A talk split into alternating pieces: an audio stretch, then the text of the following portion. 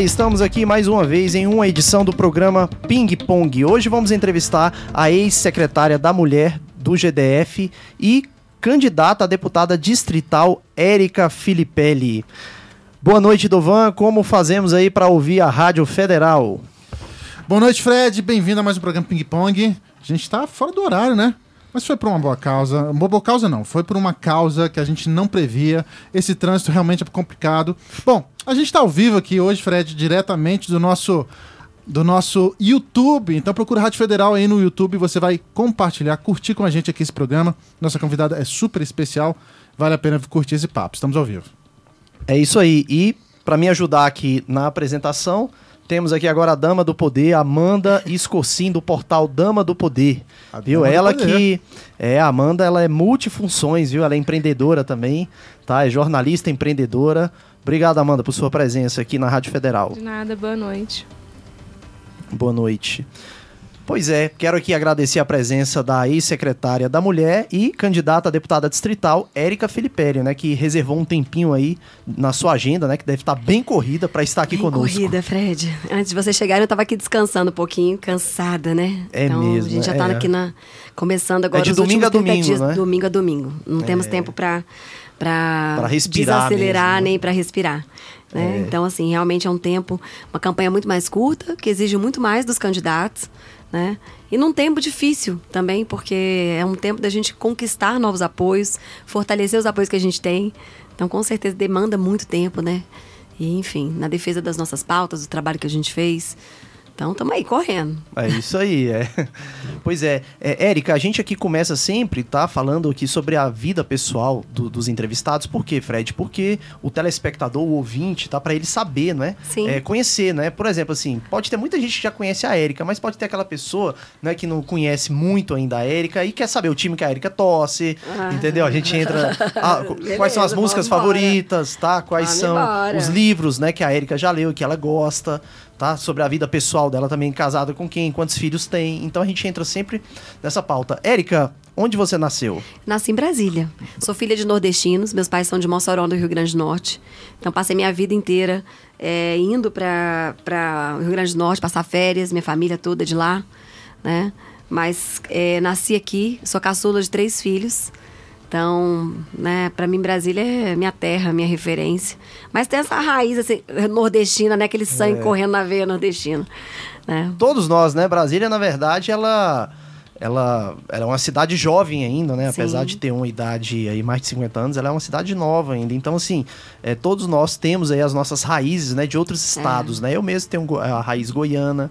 Amanda é qual, Amanda? Goiana, né? Não? Tudo misturado, né? Amanda é tudo misturado. Ucraniano, brasiliense, italiano. Eita. Amanda é Então, uma mistura É. de Eu, etnias eu não, sou aí. 100% brasileira, gente. É, 100% né? brasileiro. É, pois Dizem é. que assim, o Nordeste tem aquela questão da, da influência holandesa, né? É. Tem história que conta do meu avô, do pai do meu avô. Mas eu sou nordestina mesmo, assim, minha raiz é nordestina, meu de pai e de mãe, né? Então passei minha vida inteira passando férias no Nordeste, vivendo com os meus tios no Nordeste. Meus pais, meu pai veio pra cá em 1961, minha mãe veio quando casou com ele, em 71, 72. Né? Então, que a minha, minha- meu sangue é nordestino, tem jeito. É isso aí. Érica, qual o time do coração? Vamos lá, Então, Idovan. gente, que assunto polêmico, né, minha gente? Ela tem cara de, de vascaína, é certeza. certeza. Isso, na verdade, é uma polêmica muito grande lá em casa, né? Porque, assim, eu sempre fui flamenguista, tá, gente? Ih, Ai, Dovan. ai, Meu E Deus. meu marido, Fred aqui, ó, do meu marido é vascaíno, entende? E aí chegou um tempo que era tanta briga que eu falei assim, não, já desisti de torcer, mas assim, meu coração é rubro-negro, tá, gente? Meus filhos são vascaínos, agora, quer dizer, um já desistiu, né? Foi ser palmeirense, então... Eu- Eu estou com uma filha, eu estou com uma filha aqui também que ela Palmeirense? tá, tá gostando muito da cor verde, sabe? Aí Ah, fica Ela é do meu time já lá. também. Mas, gente, não é por nada não, mas é difícil, né, essa vida vascaína, né? É complicado, né? Não é? Muito 2000 ser difícil. um eu tentei título, consolar né? meus filhos, tentei, tentei, mas eu fui vendo assim, eu falei, gente, tá difícil esse negócio, Tá né? complicado, né? Porque eu contava pra ele quando eu era criança, na verdade, a minha influência flamenguista vem do meu irmão. Meu irmão é muito flamenguista. Meu, meu irmão é aquele flamenguista chato. E eu vi, cresci ouvindo meu, vendo meu irmão eh, torcer pro Flamengo, né? E apaixonado pelo Flamengo. Meu, meu irmão ficava triste, arrasado quando o Flamengo perdia. Então, essa foi a minha vida, né? E é por causa disso, eu comecei a amar Flamengo, eu tinha amigas flamenguistas. Mas sendo muito sincera, assim, de verdade, eu não acompanho mais futebol, né? Então isso foi coisa da adolescência. Tempo Quantos Acho tem filhos, muito Érica? legal, tenho dois. Dois? Já, já são Um grandes. de 19 e um de 13. Ah, então já um já. Um já passou pra faculdade. já dirige, já, é. Ainda não. Isso tá, ele tá Quase fazendo, lá. tá fazendo autoescola, tá quase lá. Quase lá, né? Né? Porque ele é de agosto, passou na faculdade agora, né? É, no meio do ano, na UNB. E, e aí tinha condicionado ele, a ele, né? Olha, passa no vestibular primeiro e aí você vai ter carre- carteira. Então ele passou no vestibular, agora a gente tá correndo atrás do prejuízo, né? Mas ele é muito E especial. quantos anos de casamento? 19. Eita, já tem quase aí. Mais de uma década. Quase Namorei duas décadas. sete anos, cas- sou casada há 19. Então eu já fiz bodas de prata, né? É. De namoro e, e casamento. Muito tempo, né? Já tem tempo, né? Sim. E a formação, Érica? Sou publicitária. Publicitária? É.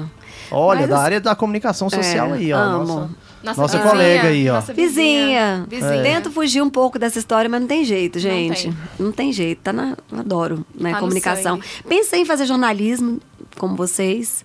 Até fiz, o meu primeiro emprego foi, né, trabalhando com jornalismo. E aí eu falei, ah, não. E aí, pela influ- influência, né, meu marido também fazia publicidade na mesma época que eu.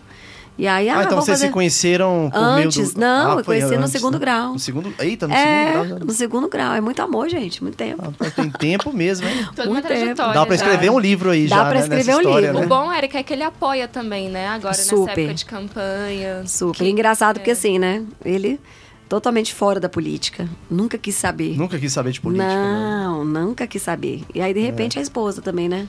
Então é uma luta. Mas ele é muito, assim, apoia, ele entende. Acho que isso é importante. Não é fácil você entender. Eu acho que política é destino. Eu também sabia? acho, eu também. É destino. Por eu exemplo, nunca quis. Presidência da É? República, você coloca, você pega aí, olha, na minha opinião, o candidato José Serra era muito preparado para ser presidente da República, tinha sido o melhor ministro da saúde do mundo pela ONU, tudo, e ele não chegou lá, entendeu? Na presidência, ele nunca conseguiu chegar lá. E a gente pega aí para você ver o caso do Collor, né, que é um caso é, atípico, um candidato de um estado pequenininho lá do Sim. Nordeste, Num né, partido à época, pequenininho, também. pequenininho, né? É o, part... o PRN depois, né? O Partido de Reconstrução Nacional, pequenininho, e aí o cara vai ganhar de quem? Ulisses Guimarães, é, é Lula, Brizola, só de medalhões da política, Mário Covas. É verdade, então eu Fred. acho que é Eu acredito muito nisso. E, política é assim, destino. É, até porque, assim, pra mim também, eu nunca me vi política, né? Eu Sou de família política, também pelo lado da minha família, né? Eu tenho tios políticos, é, tias políticas. Minha mãe era muito política, apesar de nunca ter concorrido a nenhum cargo, mas ela era prefeita de quadra, era síndica de prédio, então eu cresci com essa com essa visão política para dentro da minha casa. Mas eu nunca me vi política. Eu só fui me ver política o dia que eu perdi minha mãe e que eu identifiquei que a política era uma forma de eu talvez resolver um problema do meu coração, alguma coisa que estava ali me incomodando, que era justamente não ver outras mulheres passarem pelo que eu vi minha mãe passar na vida dela. Uma mulher extraordinária, inteligentíssima, que quando tomou a decisão de fazer faculdade, de realizar seus sonhos, descobriu um, um tumor maligno Nossa. muito sério, né? E eu Parecido com a dela. história da minha mãe também. É? É. Então é muito duro, a gente fica com isso no É. coração, assim, aquela história meio inacabada, né? E eu lembro que eu fui pra uma campanha em 2010 para ajudar mesmo, como eu sempre fui. E quando eu olhei para as comunidades, naquela época a campanha era muito mais longa do que hoje em dia, né? Então você ficava lá, você ficava lá praticamente, né? Eram três meses, quatro meses de campanha. E convivi muito com as líderes comunitárias, com os líderes. Eu só vi a realidade da minha mãe de novo ali sendo contada. Mulheres extraordinárias, inteligentíssimas, que muitas vezes não tiveram oportunidade. Né? E aí, no ano seguinte, por que, que eu creio tanto nisso? No ano seguinte veio um convite. Você não quer presidir o PMDB Mulher? Eu não tenho na minha história luta feminista, feminina, nunca fui líder, nunca fui política, mas eu identifiquei que aquele convite poderia ser uma oportunidade de eu estar trabalhando naquela pauta que eu despertou no meu coração, né? E aí começa a minha história. Assumi em 2011 a presidência do PMDB Mulher. Entendi que quando nas primeiras reuniões que eu fui com mulheres, eu já entendi o seguinte, "Ih, caramba, isso aqui não dá muito pra mim não, gente, porque aqui é só discutir, discutir sem fazer. Não, eu tô aqui por um outro motivo. Eu tenho vontade de fazer algo muito especial, de capacitar mulheres, de falar com mulheres. E aí eu criei um programa aqui no DF chamado Mulher em Ação, que eu levava capacitação para as comunidades. Era um evento lindo. Foi criado esse programa no MDB. No, No PMDB Mulher, na no época. PMDB Mulher. É, Na época era 2011. PMDB, é. Não era Isso. MDB, isso. E aí foi muito lindo, porque em 2014 minha presidente nacional perdeu a eleição, ela foi candidata a deputada federal. E aí veio. é, a gente foi é, trabalhar juntas, eu era tesoureira nacional também do PMDB Mulher. Então, participei de várias pautas nacionais relacionadas à discussão sobre a participação da mulher na política. Existia um fórum das instâncias de partido político à época, e eu que representava o PMDB, né, nele. Então, assim, a gente tinha discussões nacionais com presidentes nacionais de partido eu participava. Então, aquilo ali foi despertando em mim já uma outra visão. E aí, em 2015, quando a gente foi criar um programa, depois que ela perdeu a eleição, a gente queria levantar o PMDB Mulher. Ela falando do programa, eu falei assim, gente, isso aí é uma mulher em ação. Aí eu dei para ela para ela lançar. Nós lançamos no Brasil todo, o lançamento dele foi em São Paulo. E depois, quando o Temer assumiu, convidou ela para ser secretária especial de política para mulheres. Uhum. Né? E aí eu falei para ela, não vou com você, porque eu tenho outras missões aqui no DF e tudo. Uhum. E ela insistiu, eu acabei indo. E foi um presente para mim, assim. Fiquei dois anos no governo federal, aprendi muito, viajei pro Brasil, pro mundo. E aí, cada passo que eu dava, né, Fred, mais me apaixonava pela política, para mulheres, mais aprendia. E mais entendia que, assim, é, pude, consegui fazer muito como presidente do, do núcleo feminino, consegui fazer muito como tesoureira nacional, mais ainda como secretária nacional de articulação institucional. Então, a gente vai tendo aquela, aquela visão de que, assim, política é espaço de decisão, é espaço de poder, mas não para si, é poder para fazer, né? Então, eu comecei a ver ali que era o poder para fazer algo que eu tinha no meu coração. E aí fui candidata em 2018, perdi a eleição e ganhei um presentão, né, do governador Ibanês. Mas se você analisar essa história, né, assumir a Secretaria da Mulher, mas se você analisar a minha história, você vai ver que né, uma coisa foi puxando a outra e foram vindo assim. Sim, você teve uma, uma bagagem, divinos. um preparo. É, antes. não, mas assim, poderia ter acabado tudo em 2010, na experiência da eleição, mas não veio a, a, a abertura dessa história, né? O início dessa história. Poderia ter acabado tudo em 2014, e aí a gente viu o quê? Lançar meu programa nacionalmente. Né? E aí, 2018 também, perdi a eleição, tchau, né? Poderia ter acontecido isso. Mas não, veio um convite para ser secretária da mulher. Então, eu acredito que política é algo mesmo assim de Deus, é missão, né? Bacana, é isso mesmo. É, só uma perguntinha agora aqui sobre algo pessoal. Érica, é sertanejo ou rock? Porque Idovan, Idovan já, já teve muito dois, sertanejeiro gente. aqui, não já, Idovan? Eu, eu, desisti, ela me magoou. Ela é, é flamenguista. Eu não, deixa eu falar porque eu amo rock de paixão. Opa. Sério? Eu Opa. amo, amo, né? Eu sou apaixonada por Led Zeppelin. Opa! É. Jimmy Page, Robert Exatamente. Amo. Amanda não deve nem amo. saber quem, quem são. Ah, mas eu amo também. Não, um dia desse eu tava, né, eu tava no meu carro, eu só uso ah. sertanejo quando eu tô com a galera no carro, né? Aí, eu, é, eu falei assim, gente, eu tô muito cansada entrou a, a, minha playlist do celular, aí tava tocando The Black Keys, a minha banda favorita, né? Aí as meninas, hum. que banda diferente! Você gosta disso? Não combina com você. Eu falei assim, gente, essas são as minhas músicas, me deixa. então eu amo rock. Mas você e amo sertanejo. É, ela busca o equilíbrio, viu? Tem que buscar ah, o equilíbrio. eu sou eclética. Amo ah, forró. Eu também sou, eu sou eclética. Sou nordestina, amo forró, entendeu? Eu ouvia Mastros com Leite na época que eu era adolescente. Minhas amigas não ouviam, me chamavam de brega, de tudo. Eu ouvia Magníficos, entendeu? Ficava todo mundo rindo de mim, mas eu sou eu, gente. Eu gosto de, de, disso. A autenticidade que a gente tanto é. fala no meio empreendedor. Não, é. é. Tem nada desse negócio de caixinha, não. Ah, você gosta disso. Entendeu? Não, eu gosto de. Tá aí, eu não gosto muito de axé. Não sou apaixonada por, por axé, engraçado, né? Não é. sou. Então, Nem sim. naquela época do El Chan. Ah, eu coisas. ia. Com anos certeza. 90, né? Ali no anos 90 ali foi bem. Foi o auge não, mesmo. Mas aí era meio assim, né? Aquela época tudo bem. Mas, gente, até hoje eu ouvi as mesmas músicas. Desculpa aí, pessoal, tá? Vão ficar chateados comigo, mas ouvir as mesmas músicas até hoje eu não consigo. Não dá, não é? Não dá, né? Atualiza, né? O que eu acho engraçado, Idovan, é que ah. dos anos 80 para os anos 90 houve aí uma disparidade muito grande, né? Anos 80 foi o rock nacional, né? O surgimento é, das bandas, Legião, Capital, tudo aí, né? Surgindo, Paralamas. Aí nos anos 90 já pula já pro axé e pro pagode. Tipo assim, houve uma. É. Uma, uma ruptura bem. Grande, né? Uma ruptura. uma ruptura muito grande, é. É verdade. E, Érica, sobre o PMDB, né? Você assumiu a vice-presidência, né, do partido, né, e tudo.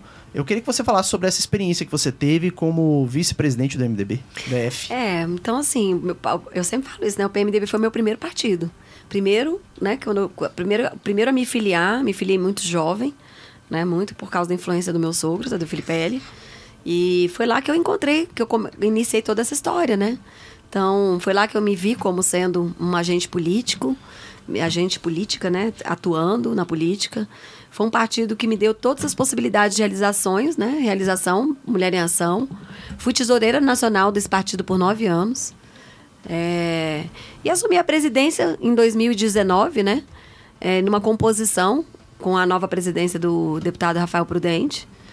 eu tive uma parceria excelente com ele, assim. Nós nos damos super bem. O, o Prudente, Prudente. Né? Ele esteve, inclusive, aqui Foi. este ano já no, Pois é. no, no Ping Pong. Me dou super bem com ele, uma pessoa, né, assim, um jovem. E o PTB agora, hein? Que é... Estamos então nessa nova história. a sua nova casa, Minha né? nova casa. Então foi um momento difícil também, né? Porque primeiro foi ali, é, inicialmente, identificar a não possibilidade de continuar caminhando no MDB.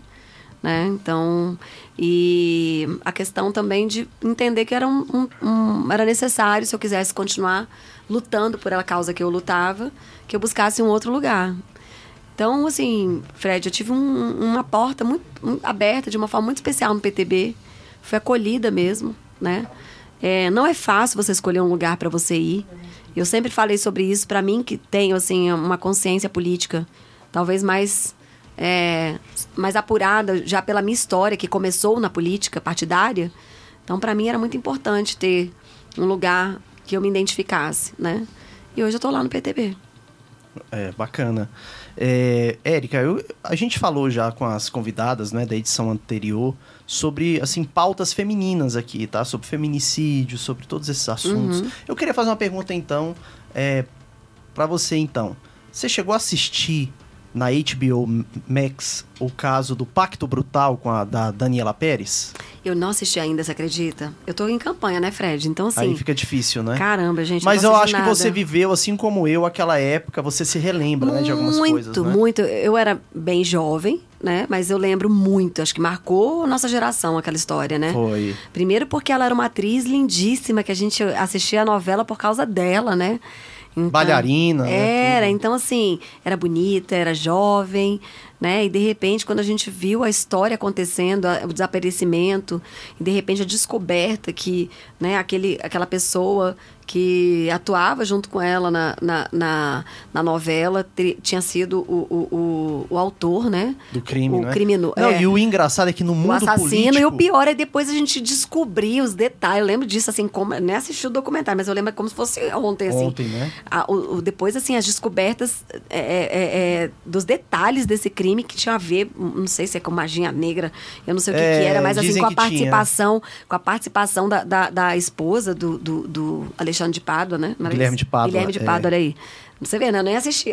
Era, não, mas assim, É. o, o- o engraçado é que naquele ano de 1992, há 30 anos, né, que vai fazer agora, o mundo, o Brasil, a política do Brasil estava de cabeça para baixo, assim, o impeachment É do. Collor, né, o Collor, o então presidente Collor tinha feito uma carta de renúncia, né, justamente em dezembro, né, para sair da presidência e tudo. Então, assim, o Brasil estava vivendo assim um momento muito conturbado na política, e aí vai no meio artístico surge um crime desse. Então, por este motivo, eu queria saber, então, a sua proposta aqui contra o feminicídio, caso você seja eleita deputada distrital. É, nós trabalhamos muito, Fred, durante esses três anos, três meses, em relação a isso. Entendendo que não existe uma fórmula, não existe uma resposta só. Eu não posso falar sobre acabar com o feminicídio de uma forma só, né? Mas eu acredito num conjunto de ações que precisam ser adotadas. Então, a mulher ela precisa ter onde denunciar, ela precisa ser protegida por denunciar, né? Mas também não adianta a gente colocar toda a conta na- na- nas costas dela. A gente precisa preparar essa sociedade para essa realidade. Enquanto, pra você ter ideia, quando eu cheguei na Secretaria da Mulher, eu me deparei com um dado super alarmante da Secretaria de Segurança Pública, que dizia que 72,8% das vítimas de feminicídio, de 2015 a 2018, né, não chegaram às delegacias. Então, isso tudo, esse dado pautou minha ação na Secretaria da Mulher. Esse dado me fez correr atrás de abrir a Casa da Mulher Brasileira na Ceilândia, de construir quatro novas unidades, a gente já até licitou três. Eu ia tá até em- perguntar isso, qual É. é as suas ações também, isso. é como secretária. É, não, mas assim, o que, eu- que, o que que eu quero fazer com relação a isso? O que, que você quer fazer no parlamento com relação a isso? Eu quero criar uma grande mobilização, uma frente parlamentar nesse sentido. Porque você não pode só simplesmente contar com a Secretaria da Mulher, não é só o governo quem vai fazer isso. Nós precisamos engajar toda a sociedade. E eu quero criar uma mobilização como a que eu fiz dentro da Secretaria, mas com certeza você, dentro do Legislativo, você consegue ter muito mais força para isso. Né? Que é justamente o quê? Você trazer todas as forças. Né? É, a gente criou, teve uma iniciativa muito interessante no âmbito do Executivo, que foi a criação da rede distrital de, de, de enfrentamento ao feminicídio. Né? É, que foi o que? Reunir Tribunal de Justiça, Ministério Público, Defensoria, Delegacia, Corpo de Bombeiro, algumas secretarias de Estado, para juntos né, nós estabelecermos estas, é, estas as diretrizes e ações para o enfrentamento à violência e para o combate ao feminicídio. Mas eu penso que a gente precisa fazer disso lei. A gente não pode só contar apenas com ações. Né? A lei estabelece obrigatoriedade. Então, assim, uma das primeiras ações minhas vai ser a criação de uma política distrital de enfrentamento ao feminicídio, que traga aí a, a responsabilidade no âmbito distrital da implementação da Lei Maria da Penha, né? trazendo aí responsabilidades para todos os órgãos e, com certeza, podendo não só ser monitorado, mas sendo também é, construído um plano de ação para que a gente possa é, trabalhar em conjunto. Né? Você, a pessoa olhar e falar assim, como é que eu posso enfrentar o feminicídio? Está aqui, tem uma política distrital de enfrentamento ao feminicídio. Então, para isso, você precisa reunir várias ações. Você tem que trabalhar com homens, você tem que trabalhar na escola, você tem que envolver Tribunal de Justiça, Ministério Público, Defensoria, você tem que envolver as forças de segurança, você tem que trazer aí ações na Secretaria de Saúde, Secretaria de, de Trabalho, Secretaria de, da Mulher, né? Secretaria de Assistência. Então, a gente pensar assim, não é algo simples. Né? Avançamos muito durante esses anos. E, e, essa pergunta que eu fiz é acabar com o feminicídio, eu falei assim da boca para fora, porque eu sei que infelizmente não vai é, é uma coisa que também, nunca vai, infelizmente, eu também vou falar isso. Vai continuar da mesma forma não. assassinado. Mas o que que acontece? Quando eu tenho uma política distrital, eu faço o quê? Eu institucionalizo as ações que precisam ser adotadas. Então, eu faço com que ninguém trabalhe de forma aleatória, mas sim integrada. E com certeza isso aí eu consigo monitorar e ter resultado. Não adianta ser da forma que é. Né? Quando eu cheguei, ainda fiz, a, o plan, ainda fiz é, essa rede distrital. Criamos o Plano Distrital de Política para Mulheres, que ele é obrigatório em todo concurso público do DF. Lá eu tenho todas as ações do PPA, que eu distribuí em nove eixos. Autonomia econômica, trabalho, segurança. E submeti a uma escuta, né? E que teve a, a participação de 2.660 pessoas. E ali eu perguntava para elas o que você quer para o futuro da autonomia econômica para mulheres, o que, que você quer do futuro para o enfrentamento à violência. Então eu tenho já um documento que é a base para isso, mas eu não tenho a lei. Então, é, com certeza, quando você é, cria por lei uma política, primeiro, você tira do anonimato esse, esse tema. Ele não fica mais. É, como é que eu posso dizer? Ele não fica mais. Ele não se submete mais à vontade política, mas ele tem ali uma política distrital. Você chama a atenção do Ministério Público, Tribunal de Justiça, para o acompanhamento dessas ações. E você consegue, com isso, dar muito mais visibilidade para o tema, articular, organizar e monitorar essas ações de forma integrada e fazer com que a sociedade também participe, conheça, monitore, seja fiscal né, dessa política. Então, eu acredito que é isso. Agora, como é que a gente vai viver sem essa realidade? Pra você ter ideia, nem os países desenvolvidos descobriram como. É né? complicado, é muito é complicado. É muito complexo. Amanda Escocim, você que tem aí uma rede de mulheres, né, empreendedoras aí, é, coordena essa rede, é, né, é a editora-chefe do portal Dama do Poder. Como você enxerga esse tema aí que eu acabei de perguntar aqui para ex-secretária da Mulher e candidata a deputada distrital, Érica Filipelli? É um tema realmente muito desafiador, né? Todos os dias a gente se depara com tantas situações, a ponto de, às vezes, até fazer uma postagem, como eu fiz uma vez, é, publiquei um, um, alerta sobre feminicídio, a gente recebeu mensagens no, no Insta do portal, falando, a pessoa se identificando que passava por isso, né? Então, realmente precisa ter políticas públicas que, que auxiliem nisso. Eu vou até aproveitar o gancho da pergunta para perguntar para a Érica, na verdade, que a Érica ela tem algumas bandeiras, né, Érica, na questão política. E eu sei que uma das suas bandeiras envolve muito a questão do, do de, de auxiliar essa questão do empreendedorismo feminino. Uhum. E eu sei que você também está de acordo com muitas empreendedoras. É, a, as empreendedoras também são muito a favor da Érica nessa, nessa campanha de agora. É, você conseguindo essa vaga, ganhando essa, é, essa questão da, da candidatura à Câmara Legislativa, como que você visa é, correlacionar a questão da, das empreendedoras que já, já são atuantes no mercado, né, nos projetos é, do governo. Porque né, a gente ah. sabe que muitas mulheres que saem de uma situação de violência, às vezes elas permaneciam numa situação porque elas dependiam de um companheiro, às vezes tinham vínculos é, em questão de filhos, né? E tinha uma dependência financeira muito grande, nem sempre elas têm com quem contar financeiramente. E aí, de repente, ela cai no meio empreendedor, ela cai num grupo cheio de mulheres cheias de garra, querendo empreender, querendo ensinar, uma preparada para levantar a outra, né? E começam a ter uma dependência independência financeira. Então, você visa, assim, já algum projeto que, que mescle essa questão da, da parte empreendedora, dessas mulheres que já estão aí na, na ativa, já tem loja, já estão lá, para auxiliar também juntamente mulheres que precisam vir para esse meio como uma forma de, de delas serem acolhidas, né? Futuramente Sim. gerarem emprego e também serem acolhidas de alguma forma. Com certeza, assim, né? A gente, essa pesquisa que fala dos 72,8% das vítimas de feminicídio que não chegaram às delegacias, ela também traz um outro dado, que a grande maioria é dependente economicamente do, do autor de violência. Esse é o grande problema, né? né? É o que, que eu vi, assim, sabe, Fred? É, eu conheço muita comunidade, assim, a, a, ponta, então sempre busquei fazer política junto às mulheres na ponta. E o que, que eu me deparava?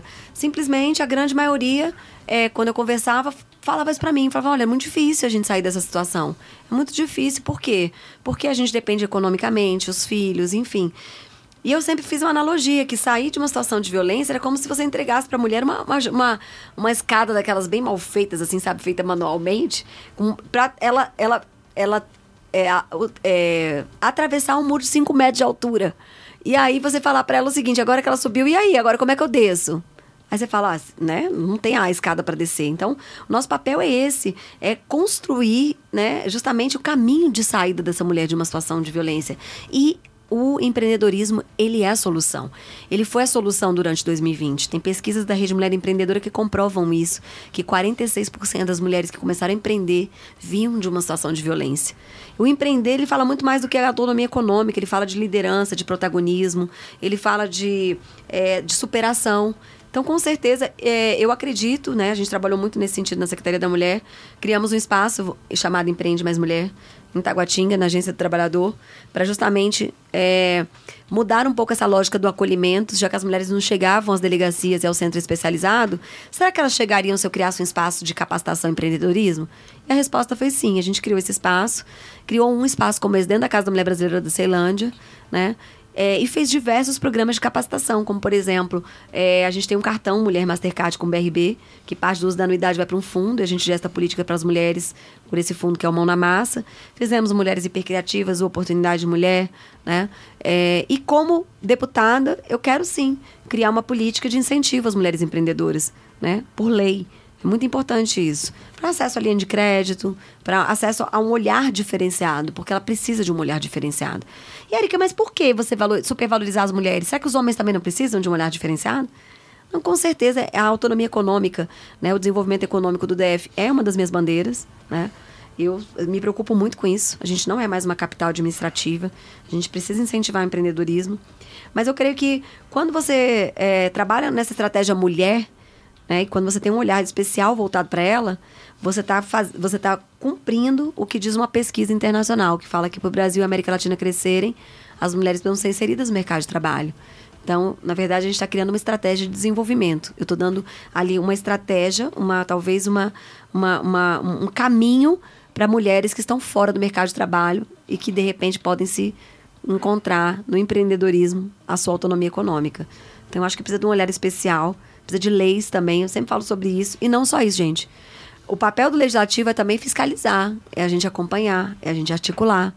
Então, a gente também precisa criar essas pontes, né?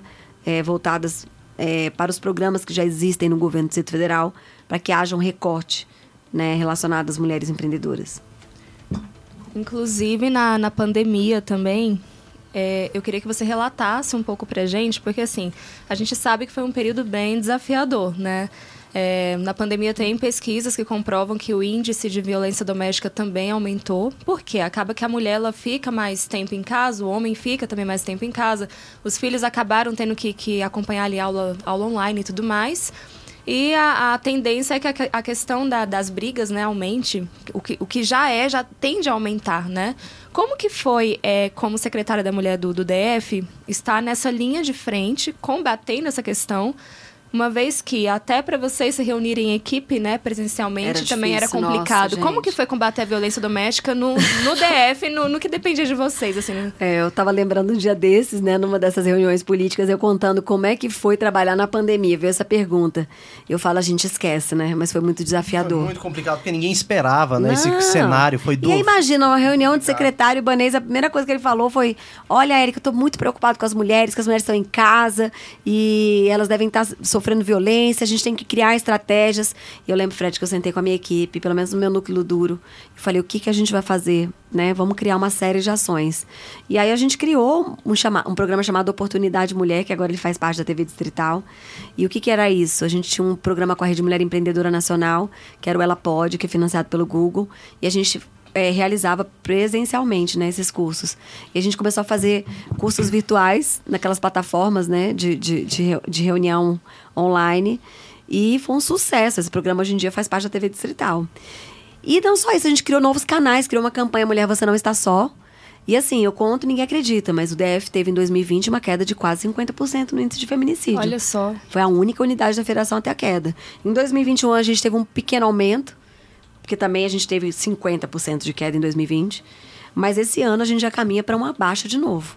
Então, é, é o sinal de que as políticas 2021, que nós implementamos tivemos ali um lockdown também, né? Tudo aí você Sim. acaba infelizmente contribuindo é. também, né? Por conta por conta da, da, mulher, né? Do, do homem estar junto com a mulher dentro Sim. de casa, não estar na rua E foi uma queda muito expressiva, Fred. A gente parar pra pensar que, assim, a gente fechou, se eu não me engano, tá? A gente fechou 2019 com 30 casos.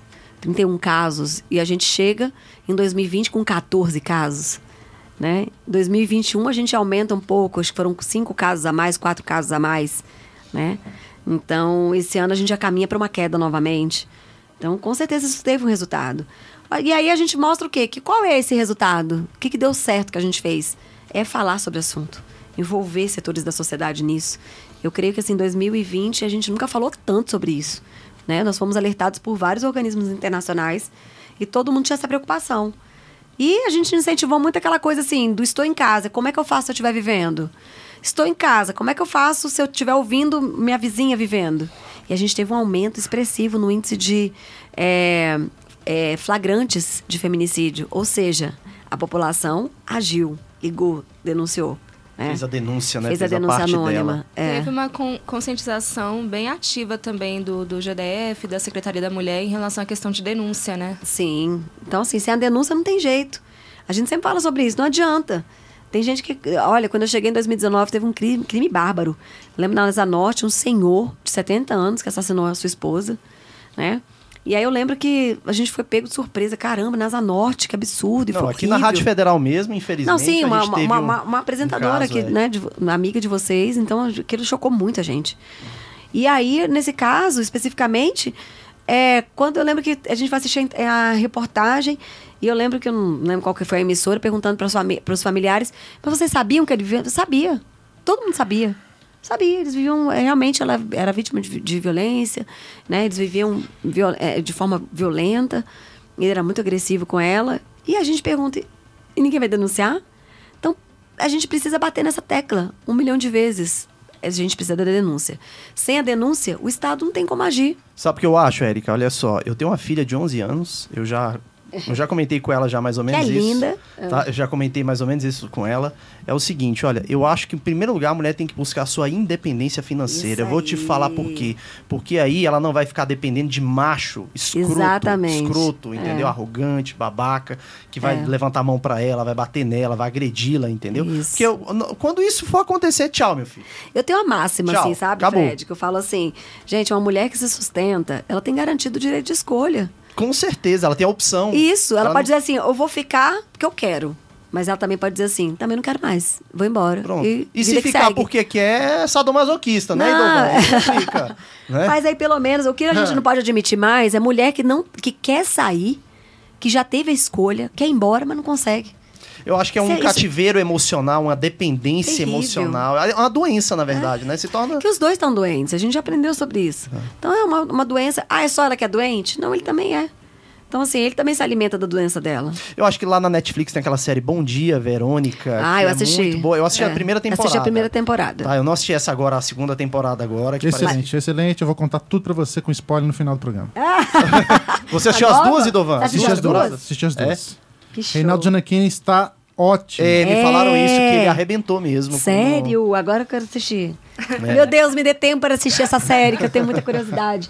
É assim, esse tema me, me, me, me, me sempre me, me atrai muito, porque eu trabalho com essa pauta, a gente precisa aprender. Sempre muito curiosa. né? Apesar de, assim, da maior parte do tempo dessa minha luta, eu nunca ter, assim, a, a maioria eu não trabalhei com enfrentamento à violência, trabalho hoje. E eu vejo, assim, que realmente é, ela é muito, assim, é, é específica e requer da gente, assim, uma, uma sensibilidade apurada, porque é muito fácil a gente falar assim, ah, chuta o balde, denuncia, né? Isso é muito fácil para quem está preparado emocionalmente, é, emocionalmente quem vem de uma história muito. de vida, é, né? De, de, de, de, de, assim, de, de fortalecimento, de, de verdade, de com, auto, com autoestima, né? Agora é muito difícil quando a mulher já vem de uma história de desistências, de violências, de vulnerabilidade. Então é muito difícil, é muito complexo. Então muitas vezes ela encontra no companheiro alguma carência, alguma falta que ela teve na vida.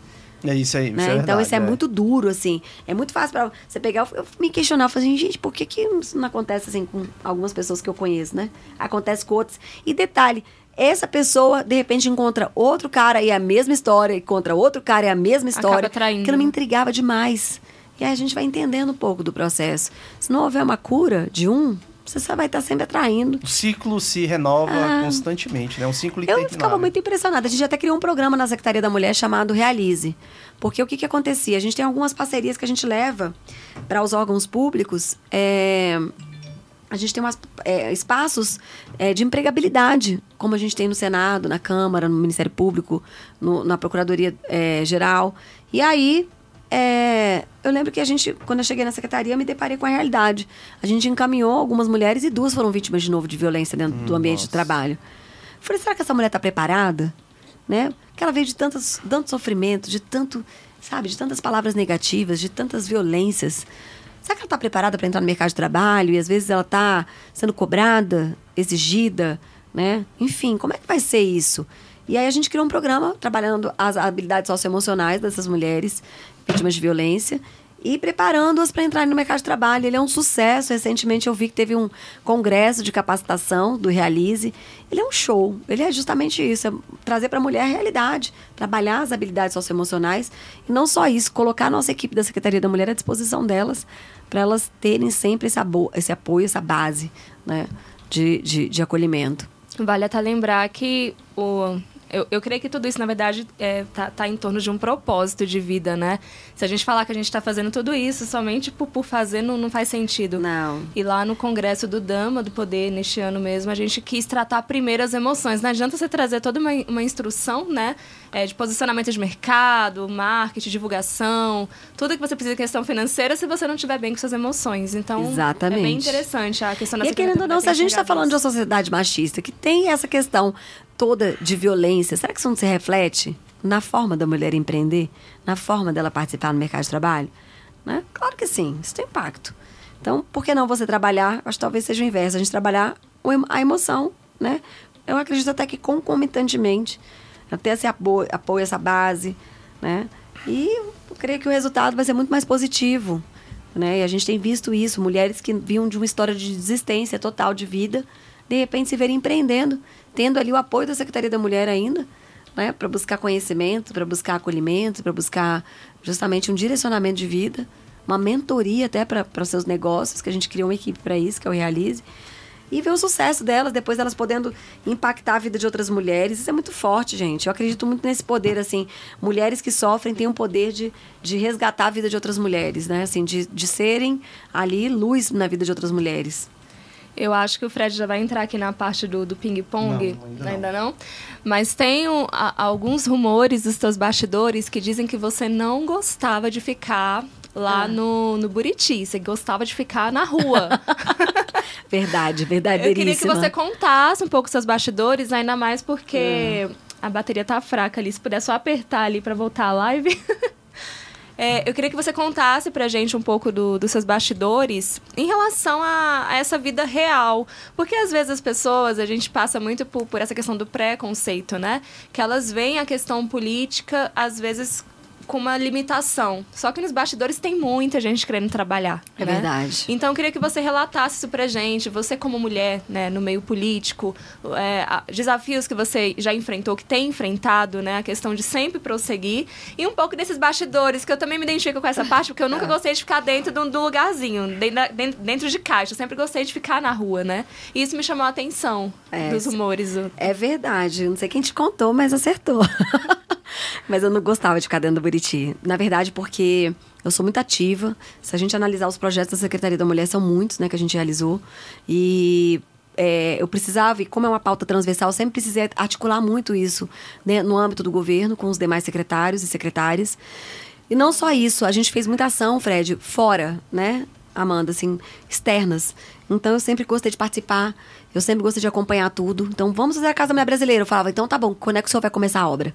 Ah, semana que vem eu vou trazer aqui, vou começar já a colocar, é, é, é, vou começar já a obra. Falava, então vou estar aqui segunda-feira esperando o senhor começar. Então era desse nível. Presencialmente. Presencialmente, povo, mas você, você precisa ir. Eu preciso ir. Então, assim, é uma coisa minha, entendeu? Eu sempre gostei de participar, de acompanhar. Então, praticamente, a Clínica da Mulher, quem foi a mestre de obras, fui eu, né? Eu fiquei, eu fiquei com essa meta de fazer a, a, a reforma, de conseguir parceria para fazer a reforma. E a Secretaria de Saúde ficou com a, a responsabilidade de conseguir o RH e toda a estrutura, né? De maquinário, enfim, de, de, de, de materiais. E, e eu lembro disso, que eu ia para lá toda semana, duas vezes por semana, para acompanhar a obra. Então, acho que isso é meio meu, assim. Eu gosto de estar perto, né? Então, da mesma forma na política.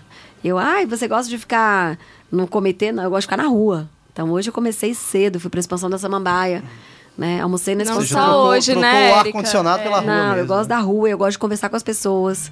Então, de ouvir o que, que elas pensam, o que, que elas estão achando, né? Então, por exemplo, a gente criou uma ação Mulher no Campo. Eu vou para área rural, não é para área rural bonitinha, eu vou para meio do acampamento, vou para assentamento, vou para área rural onde ninguém vai. E a gente montava toda a estrutura de governo, iam todas as secretarias, vão até hoje, né? Justamente para isso. Então, acho que isso aí, esse bastidor aí é sério, é verdade. Sim, bastidores é um quadro que eu gosto bastante, então sempre que eu posso perguntar, eu pergunto mesmo. Porque as pessoas sempre olham muitas redes sociais, É. é questão de cargo, só que o que a gente quer saber mesmo é o que acontece nos bastidores. Eu é era uma das últimas, atenção. e apesar disso, Amanda, eu era uma das últimas a, saírem do, a sair do Buriti. Sim. Porque eu tinha toda uma agenda externa, mas eu tinha que ir pro Buriti, porque quem conhece, né, eu, eu também gostava de ler todos os meus ofícios que eu ia assinar. Eu também gostava de ver todos os meus. Tudo estava acontecendo ali dentro do gabinete também. Então, se pegarem aí o histórico das gravações aí, as filmagens do Buriti, acho que eu era a última a sair, uma das últimas. Érica aí também observando a sua, as suas atividades né, políticas, porque quando a, a gente acaba pesquisando, se envolvendo com outras pessoas que também conviveram com você, é possível ver que muita gente criou um encantamento por você, né? Até para objeções políticas. Muitas mulheres que estavam com objeções políticas começaram a voltar a se encantar pela política, vendo a tua trajetória, é, vendo o teu engajamento com, com as demais também. Tem alguma história, assim, específico que te marcou muito nesse- nesses meios que você convive? Você visita muitas comunidades, né? É, sempre está ativas em, pro- é, em projetos também. Tem alguma história específica que você gostaria de compartilhar com a gente? De, de mulheres que passaram por esse período de transformação pelos projetos criados dentro da Secretaria da Mulher, com, com essa Não, visão. a melhor parte foi essa, né, gente? Pra mim, quando eu vejo uma mulher testemunhando, assim, que, ah, eu tava assim, e aí eu me encontrei, eu tô, sou dona da minha história, pronto, eu tô, aí eu volto lá atrás, né, na história da minha mãe. Então, assim, graças a Deus, Deus permitiu que eu tivesse, que eu, que eu é, tivesse à, minha frente, assim, várias mulheres que chegaram a mim para compartilhar essas histórias. E isso, pra mim, é, é a certeza do cumprimento de uma missão. Então, assim, é, eu tenho um programa que a gente criou agora, Amanda, chamado Empodera, que é a formação de mulheres líderes, que a gente ensina muito, assim, a mulher a ser líder, a, a- a não só conhecer seus direitos, mas também a conhecer como funciona o Estado, quais são os equipamentos à disposição delas, né? A gente ensina ela a falar em público, a ela defender a comunidade, ela apresentar um projeto, a fazer uma ouvidoria. E aí, é, eu criei muito com um objetivo assim, eu falava, minha mãe era muito líder, né? Então, assim, imagina se minha mãe tivesse as ferramentas para poder exercer toda essa liderança. E hoje em dia, assim, eu me emociono, choro mesmo. Porque essas mulheres que fizeram curso, apesar de eu não estar mais na Secretaria da Mulher, elas me descobrem onde eu tô. E elas vêm me agradecer, assim, por que, que você, cara, você não tem ideia do que isso fez na minha vida. E eu, de repente, me deparo com uma surpresa, que eu achei que eu estava formando mulheres líderes, mas, na verdade, a grande maioria do público dessas mulheres estão em situação de violência. E encontram ali uma porta, né, de acolhimento, de cuidado. Então, assim, isso é muito forte para mim. E é isso que me leva a seguir em frente. Né? Passar por muitas dificuldades, porque você ser candidata não é fácil. Né? É, passar por, por questões familiares, por, é, por essa luta diária de acordar cedo, dormir sem você saber qual é o horário e estar tá sempre Seus em pé. filhos sentem muito sua falta também? Muito, assim. Eu também sinto muita falta dos meus filhos, né? É, do meu pai. Meu pai tem 88 anos, então, assim, eu morro de saudade do meu pai. Meu pai ia todo final de semana para minha casa, né? Então, da minha casa. Eu perdi minha cachorrinha essa campanha, né? Ela teve um tumor, foi uma coisa absurda. De umas 15 dias, assim, ela, ela praticamente faleceu. Então, assim, uma luta mesmo. E a gente faz porque o que, que te motiva a seguir em frente?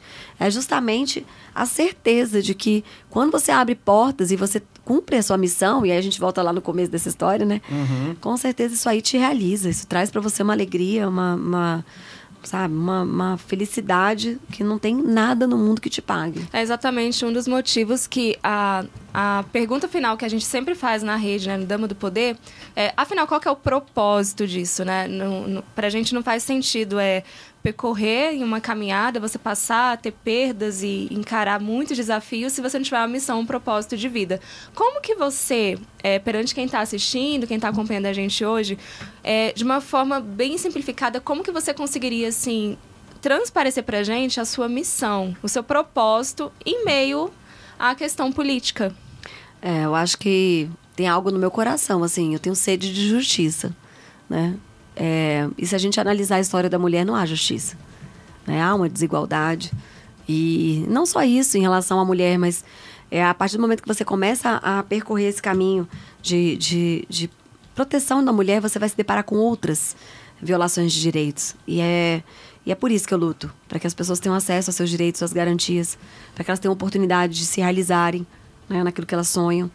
E eu creio que, com certeza, isso é, é uma transformação não só de uma vida, duas vidas, cem vidas, isso é transformação de sociedade.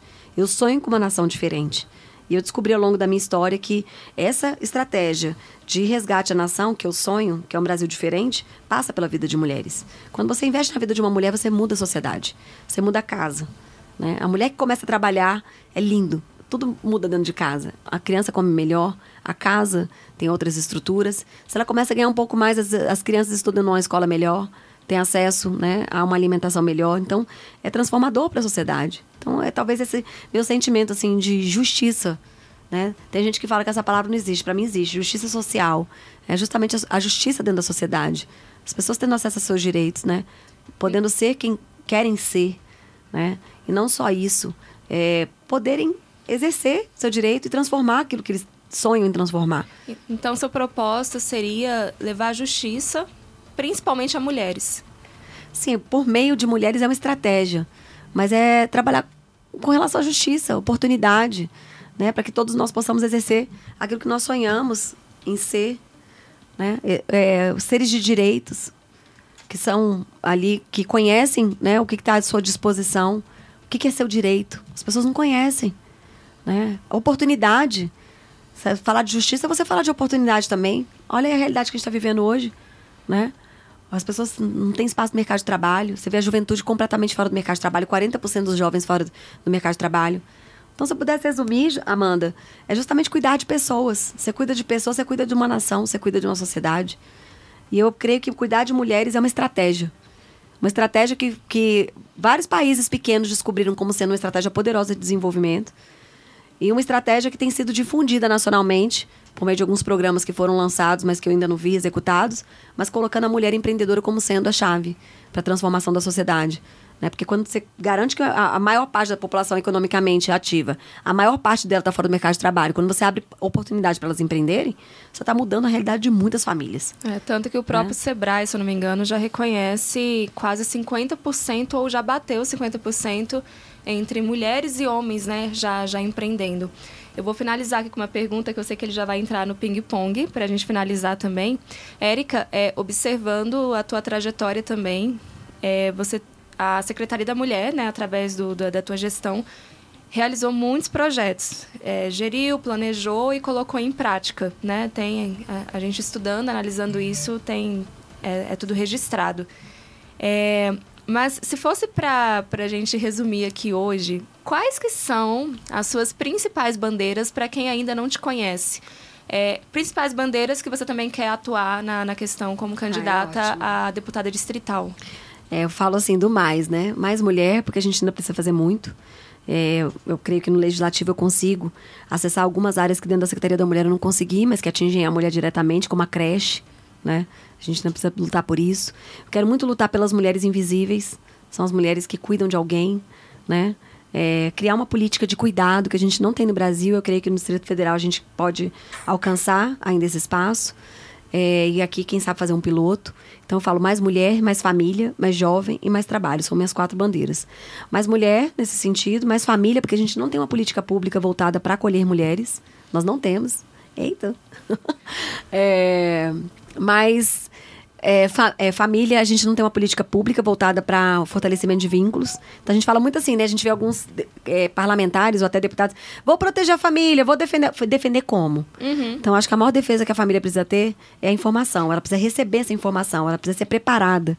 Tem alguns programas internacionais que eu já estudei, eu quero muito implementar aqui. E mais jovens, sou mãe de dois jovens acredito na juventude, a gente não pode pensar em futuro transformador se a gente não estiver acolhendo esses jovens. Quero trabalhar muito pela inserção dos jovens no ensino técnico profissionalizante, logo no ensino médio, porque acho que é uma grande estratégia para a inserção no mercado de trabalho. E mais trabalho, porque eu quero trabalhar muito pelo desenvolvimento econômico do DF. Não adianta mais a gente ficar pensando no DF pelo, né, como uma cidade administrativa, sendo que a gente aqui não tem grandes indústrias, grandes empresas. E o que, que nos resta? Então, precisamos trabalhar na nova matriz econômica, Acredito muito no empreendedorismo como estratégia, acredito muito no cooperativismo, quero trabalhar muito para isso. E aí envolver algumas áreas que me abraçaram, área rural, uhum. que para mim é desenvolvimento, é futuro, né? É, trabalhar o entorno do DF, que também me acolheu de uma forma muito especial. E não Sim, adianta eu falar do. Super. Eu só penso no DF, mas o entorno está aqui, gente, existe, não adianta mais ignorar. Tá aí, olha aí, né? A população do entorno. Então, essas são minhas bandeiras: mais mulher, mais família, mais jovem, mais trabalho. E esse aqui, se eu não me engano, é meu Instagram. É, seu Instagram. O Idovan colocou aí, ó. Super ativo. Todo Gente. dia, umas, umas, umas 5 é... a 10 postagens por, por dia. É, é ativo porque a gente entende assim, né? Tô tentando aqui mostrar. A gente acorda, a Erika tá na rua, a gente vai dormir, a Erika também ainda tá na não, rua. Eu encontrei, hoje eu tava aqui, gente, ia contar pra vocês, tava panfletando aqui na, na, na, em Águas Claras. E aí a minha irmã mora aqui, né? E ela tava lá com meu marido. Aí ele contou pra ela, é, ah, acho que a Erika tá lá em Águas Claras, ela tá panfletando lá. Quando eu chego, tá, quando eu tô lá, ela chega, né? Pra me ajudar ela, Érica do céu. Não sei como é que você dá conta. Gente, é muito amor mesmo. Quantas horas por. Dormindo quantas horas por dia, Érica? Fred, muito Quatro, pouco. três, cinco. Revela pra Quatro, gente. cinco horas por Quatro, dia. cinco horas Quatro, por dia. cinco né? horas é mais por ou menos, eu imaginei isso é, aí mesmo. Quatro, é. cinco horas por dia, porque assim, não é simplesmente você chegar em casa, né? Chegar em casa morrendo de saudade, chegar em casa querendo saber novidades. Esse final de semana mesmo eu cheguei em casa super tarde e o Enzo não estava em casa, o mais velho, eu já fico preocupada. Falei, onde é que você tá, meu Deus do céu? Uhum. Aí fiquei assim, me segurando no sábado para encontrá-lo. E aí apaguei. Roberto foi buscar ele na casa de um amigo. Então também tem isso, né? Eu acho que talvez esse seja o, o tal do agravante da mulher na política. É porque a gente não consegue se desconectar de casa, né? É, bastante. E muito preocupado com meu pai, ficou assim, meu Deus do céu. Aí ele me manda, ele tem Instagram, né? Ele me escreve. aí eu recebi a mensagem dele hoje. Minha filha, parabéns, estou aqui na é. torcida. É. Ah, isso é então sua especial. família te apoia muito. Muito, Vai assim, pra rua, se precisar. Porque viram essa história toda, né, gente? Viram uma menina que nunca quis saber de política, de repente perder a mãe, de repente se vê ali, né, num contexto político, mas lutando por uma causa, né? E abraçada com aquela causa, apaixonada por aquela causa. Então acho que isso aí trouxe, também contagiou, conquistou, né, o coração da família. É isso aí, olha só, eu vou agora partir aqui pro ping-pong, tá? Eu gostaria, Érica, que uma frase só você definisse aqui. Isso é difícil palavras... demais, eu não tô preparada não para isso. as palavras aqui que eu vou te dizer. Vamos lá. Vamos começar com empreendedorismo. É a solução para a transformação da nossa sociedade. Feminicídio. É um mal que precisa ser combatido com urgência. CLDF. Um sonho, trabalho e, e vamos lá, um sonho, trabalho e, e muita esperança, de verdade. PTB minha casa hoje. Simone Tebet. Uma referência nacional de, de política é, de uma mulher na política. Ibanez Rocha. Ai, meu chefe, né? Foi quem é, me deu a oportunidade de estar à frente da Secretaria da Mulher. Então é um líder hoje para mim. Brasília. Minha terra, minha casa. Jair Bolsonaro. Jair Bolsonaro é um líder também nacional. A gente tem que reconhecer isso, né? E não só isso, é, é eu acho que é a liderança dele, né? E o protagonismo dentro de uma nova forma de fazer política. Lula. Lula também já foi uma referência nacional, né? Também é um líder político mas que meus, meus eleitores vão morrer agora. mas que eu acredito que não é mais o tempo do Lula. Eu, eu creio que é outro tempo. Já passou, né? Já passou esse tempo. Depressão. Precisa ser visto com um, um, um, outro olhar da sociedade. Talvez seja o mal desse tempo novo agora, desse, desse século. Precisa ser abraçado, ser visto com muito cuidado por toda a sociedade. A gente está vendo aí um alto índice de suicídio na adolescência, né? Adultos. Então, é um mal. É um mal, talvez, desse tempo. Cativeiro emocional. É a prisão sem grade, né, que a gente fala. Então, é, com certeza, é, talvez seja um dos piores, das piores mazelas que uma pessoa pode, possa viver. Lei Maria da Penha. É uma referência, né? É reconhecida internacionalmente como a terceira melhor legislação, mas que precisa ser posta em prática. Não só apenas, né, como uma legislação referência, mas posta em prática, verdadeiramente. Deus. É tudo para mim. Tudo. Não tem mais ninguém. É Deus em primeiro lugar. É. Família, para encerrar. É minha base. É minha base, minha, minha... É Deus na, na terra, para mim, é minha família.